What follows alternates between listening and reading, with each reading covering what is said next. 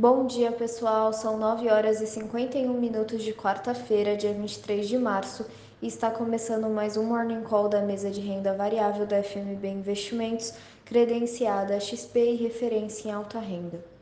O índice Bovespa fechou a terça-feira em alta de 0,96% aos 117.272 pontos, registrando sua melhor sequência de altas de cinco dias desde novembro de 2020, acompanhando a recuperação das bolsas no exterior e com alívio após visão menos dura que o esperado da última reunião do Copom.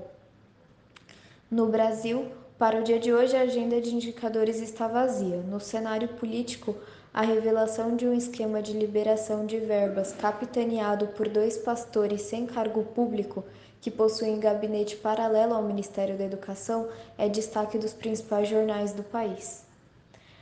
O futuro do Ibov opera em queda de 0,49% agora pela manhã, acompanhando o exterior.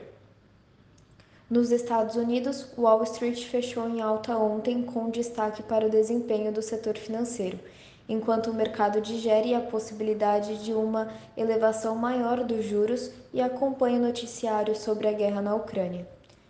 O futuro do S&P opera em queda de 0,43% agora pela manhã. O presidente Joe Biden embarca para a Europa hoje e na sexta-feira visitará a Polônia.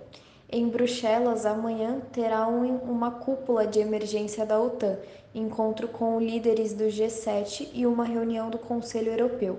Na viagem, os aliados ocidentais anunciarão novas sanções à Rússia e ação conjunta para melhorar a segurança energética europeia. O índice Eurostock 600 opera em queda de 0,61% agora pela manhã. A inflação no Reino Unido chegou a 6,2% ao ano em fevereiro, a maior desde 1992 à medida que os custos crescentes de alimentos, combustíveis e energia continuam a aprofundar a crise de custo de vida no país. Na Ásia, as bolsas seguiram Wall Street e fecharam em alta. Hong Kong fechou em alta de 1,21%, Xangai subiu 0,34% e Tóquio aumentou 3%.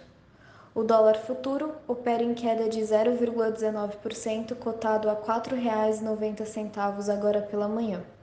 O petróleo do tipo Brent, referência da Petrobras, negocia a 118 dólares e 91 centes o barril, subindo 2,97%. O preço do combustível subiu após uma queda nos estoques dos Estados Unidos, aumentando as preocupações com a oferta global apertada devido ao impacto das sanções econômicas às exportações russas. O minério de ferro, negociado em Singapura, referência para a negociação do mineral no mundo, está cotado a 147 dólares e 40 centes por tonelada, subindo 1,41% em relação a ontem. E o ouro opera em alta de 0,35%. Uma excelente quarta-feira a todos e bons negócios!